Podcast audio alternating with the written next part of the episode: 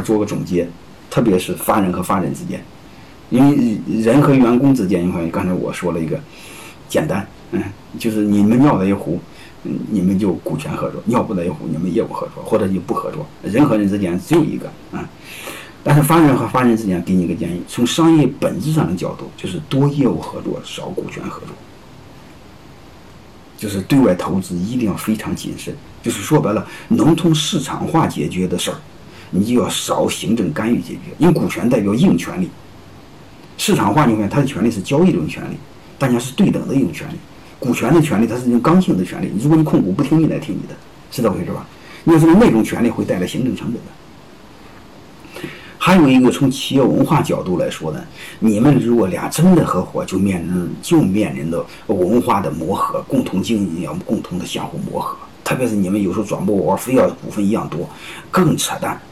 你比如海尔和纽约人寿专门在中国成立一个海尔纽约人寿，我不知道大家有没有？他是用五十对五十，应该这些企业都足够优秀吧？但是照样尿不到一壶，最后闹不来。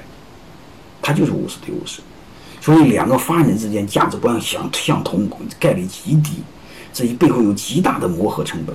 除非有一个道理，你可以参考，就是你想，嗯，傍大款，嗯，别人很大，别人又很规范，他又不流氓，啊，你参他十个点、五个点的股份，你对外吹牛逼，你说他说我都不懂，那是另外再说，好吧？嗯，那你想要面子，你想傍大款，另外再说。啊，常规来说，我建议你谨慎。公司公司之间文化的磨合、价值观冲突，你为这个要付出成本的，它要比买卖成本大得多。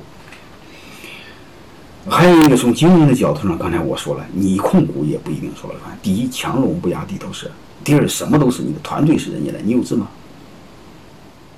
啊，还有一个什么都是你的没问题，但是整个团队经营其他都是他的，连采购供应链都是他的，他可以把你公司掏空，再成立一个企业，你有资吗？啊，所以你会发现，控股你也不一定说了算。当控股你不一定说了算，你傻呀！说白了吧，你投的钱白投。所以结论就一个：我们江湖上这辈子，不管你是个人还是自然人，你终究离不开合作还是合伙。因为我们人需要和社会做连接，是这回事吧？啊，长话短说，如果价值观相同，用股权合作，就是个人和公司，或个人和个人。如果是法人之间合作，给你个建议，首选业务合作。啊，万不得已股权合作。第一，你快死了，被别人收购；第二个，你会发现，他是你，他是你有垄断性质的供应商，上游。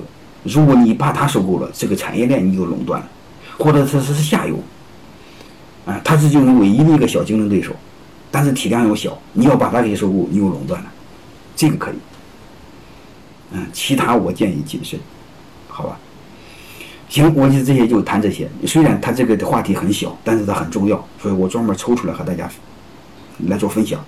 就是我们在做任何事儿的时候，你一定要好好的思考，我们是合作还是合伙？它的底层其实就是用一个逻辑来衡量：责、权利、风险是不是对等？如果你彻底做不了对等，那你就优先选合作。如果合作也做不了对等，你就放弃合作，好吧？这节课就分享到这儿，我们下节课再见。